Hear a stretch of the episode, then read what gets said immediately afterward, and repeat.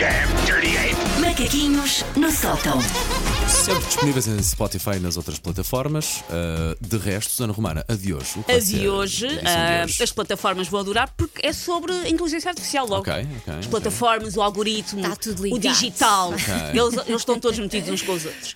Portanto, nós somos de uma geração que cresceu com filmes como o Terminator, o Matrix, o Blade Runner ou até mesmo o 2001 Odisseia no Espaço.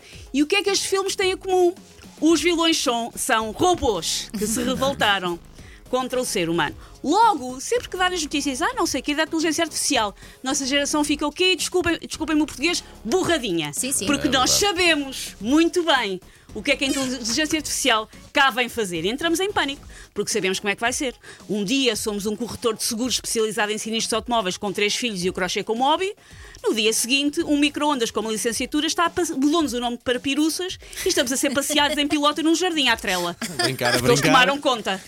Brincar brincar, dizem-se E fomos nós. E fomos nós. Na nossa cabeça, portanto, a inteligência artificial ah, é assim uma coisa perigosa, mas ao mesmo tempo um bocadinho sexy, estilosa, moderna, muito radical. Mas deixa-me lembrar-vos que quando a inteligência artificial tentou, há uns anos, há vários anos, ser fofinha connosco, nós lupámos dela. Nós tratámos mal a inteligência artificial quando ela ainda era querida e estava do nosso lado. Como dizem algumas pessoas, que nunca são boas pessoas, nós pusemos a jeito. Porquê? Porque nós maltratámos o queridos precursor do ChatGPT que escorraçámos e esquecemos.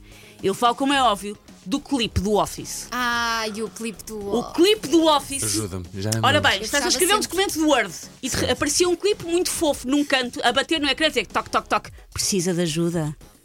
Já não me Era, era, tu tinhas essa imagem, essa, essa voz na tua cabeça. Eu quando ele aparecia, eu eu achava que ele era cómico. Sim, ele tinha, sim, é isso. Ele tinha um ar assim. É, é verdade, é verdade. Ele tinha um ar um bocado cartoon, uns olhos grandes, é verdade. Ele era um bocadinho mais infantil. E nós maltratámos o clipe do Office. Ele vivia para ser nosso assistente, para nos servir a nós. E nós fizemos o quê? Demos-lhe um pontapé no arame, sem dó nem piedade, nem uma cartinha, nem um estalinho. Quantos de nós não estávamos, por exemplo, no Word a escrever e depois ouvíamos o tal tap-tap no ecrã e um pedaço de economato piscava-nos o olho? Olá! Parece que estás a escrever uma carta. Quer ajuda? Ele achava sempre que eu estava a escrever cartas. Clipe, não sei se estás a ouvir, nunca eram cartas. Eu não sou Fernando Pessoa nem Ofélia. Eu não estava a escrever cartas a ninguém. Era um trabalho para a faculdade. Eu não estou aqui também, entre várias coisas. Ah, precisas de ajuda? Eu não, estou, não estava lá para ser julgada por um tipo que chumbou no teste para ser agrafe. E por isso é só clipe. E além disso, dá um cheirinho a espionagem industrial. Tipo, porquê, porquê que ele está a cuscar? O que é que eu estou a fazer? A dizer coisas, mandar postas de pescada. Provavelmente o clipe do Word era bem intencionado. Mas as suas sugestões supostamente simpáticas, e por isso é que eu lidava mal com ele, sempre me pareceu críticas cabufladas. Tipo, ele está a ser simpático, mas ele não está a ser simpático. Sentiste um tom no clipe. Sim, aquilo é passivo-agressivo. Mas tu chegaste a pedir ajuda ao clipe. É que eu nunca Cheguei, eu, acho eu que cheguei a carregar. sempre. Cheguei a carregar, pronto, tentámos, não fomos felizes. Na verdade, o clipe do Office tratava-me um bocado como trata a minha mãe. Sempre que a minha mãe me diz: Essa camisola é nova. Ah, então eu compraste o tamanho certo. O que ela quer dizer é que eu me visto como um boneco da Michelin daltónico. Não é uma pergunta ingênua, é uma crítica camuflada. Não é interesse, é uma chamada de atenção. Por isso, sempre que o sacana do clipe me perguntava: Precisa de assistência? Acho que está a escrever. Eu só tinha vontade de escrever. Estou a relatório físico-química e sim, está a ficar uma borrada, metade é roubada da internet. Deixa-me em paz. Vamos, ass- vamos assumir.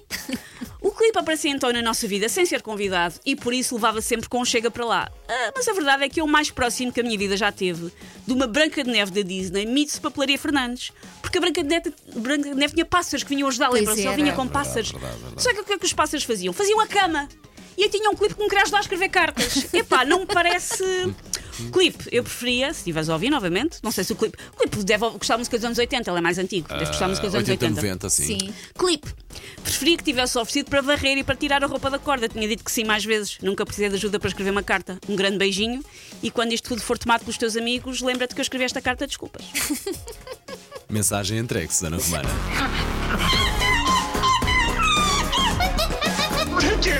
paws off me, you damn dirty ape! Macaquinhos no sótão.